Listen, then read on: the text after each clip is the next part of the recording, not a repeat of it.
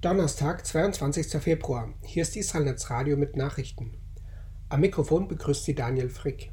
Guten Tag. Terroranschlag bei Jerusalem. Drei Palästinenser haben am Donnerstagmorgen bei einem Anschlag in der Nähe der Siedlung Male Adumim einen Israeli getötet. Zudem verletzten sie elf weitere Israelis, darunter eine schwangere Frau. Sicherheitskräfte töteten zwei der Terroristen am Anschlagsort einen weiteren nach kurzer Flucht. Bei dem toten Israeli handelt es sich um den 26-jährigen Matan el-Malia aus Male Adumim.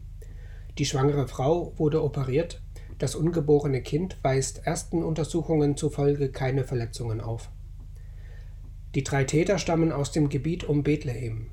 Einer von ihnen war zuvor bereits in israelischer Haft, weil er illegal nach Israel gelangt war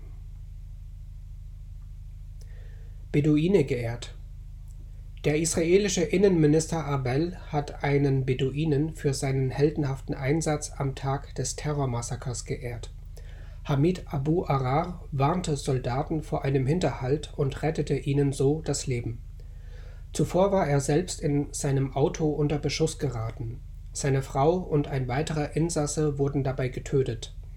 Abu Arar floh mit seinem sieben Monate alten Sohn und versteckte sich stundenlang in einem Elektrokasten.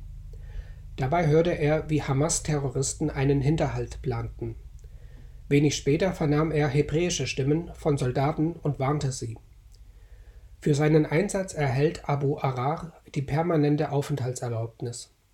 Als Beduine, der im Gazastreifen geboren wurde, hatte er diese bislang nicht. Innenminister Abel nannte Abu Arar einen integralen Bestandteil des Staates Israel. ESC-Beitrag in der Kritik Die Europäische Rundfunkunion wird den israelischen Beitrag für den Eurovision Song Contest womöglich ablehnen, weil er zu politisch sei. Das Lied October Rain bezieht sich auf das Terrormassaker vom 7. Oktober Laut Medienberichten will der israelische Sender Kan aber keine Änderungen mehr vornehmen. Derzeit befinde man sich in einem Dialog mit der Rundfunkunion.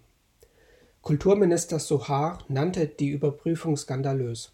Das Lied drücke die Gefühle der Menschen und des Landes in diesen Tagen aus. Die teilnehmenden Länder müssen ihren Beitrag für Malmö bis zum 11. März anmelden.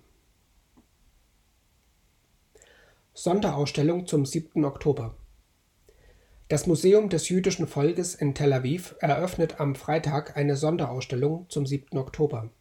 Gezeigt werden Gemälde, Videokreationen sowie Musikstücke von 25 israelischen Künstlern. Die Werke sind im Kontext des Terrormassakers nach dem 7. Oktober entstanden. Zusätzlich stellt das Museum Kunst von Menschen aus, die ermordet oder entführt wurden. Die Chefkuratorin des Museums, Shaham Gover, sprach von einer künstlerischen Momentaufnahme der aktuellen Situation. Die Ausstellung könne eine Form der Kunsttherapie sein. Sie soll als Dauerausstellung bestehen bleiben. Soweit die Nachrichten auf Israelnetz Radio. Am Mikrofon war Daniel Frick. Shalom.